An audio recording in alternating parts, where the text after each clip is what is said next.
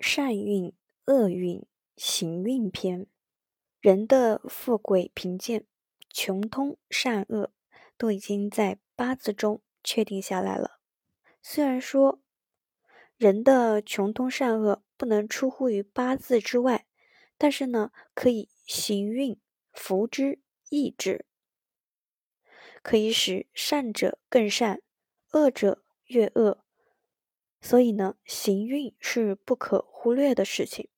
若是八字纯善，没有恶神破坏，甲行福善运，足以使善者越来越善，功名富贵无可限量。乙行破坏运，虽然无大坏，是呢，可以肯定是可以看到异色的，稍不如之。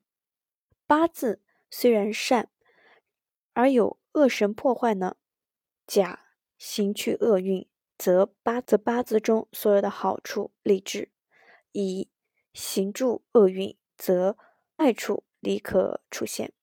如果八字纯恶，并没有善神制服，甲呢就是再行厄运，足以使厄运越来越坏，其贫贱灾祸惨不忍闻。乙呢行。制服运虽然不能为福，而小风春草亦可片时得之。八字虽然恶，却有善神制服。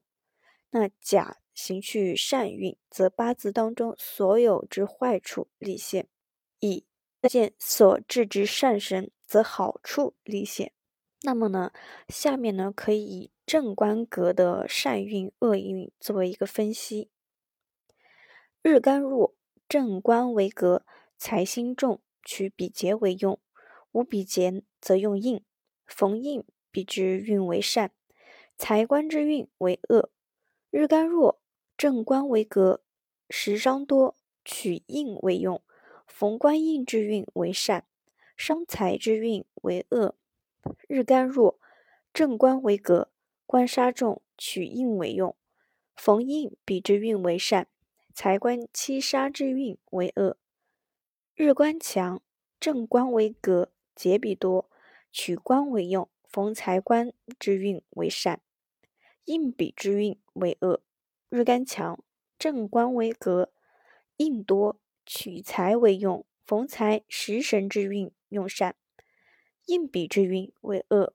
日干强，正官为格，多见伤时以用财。逢财官之运为善，必劫之运为恶。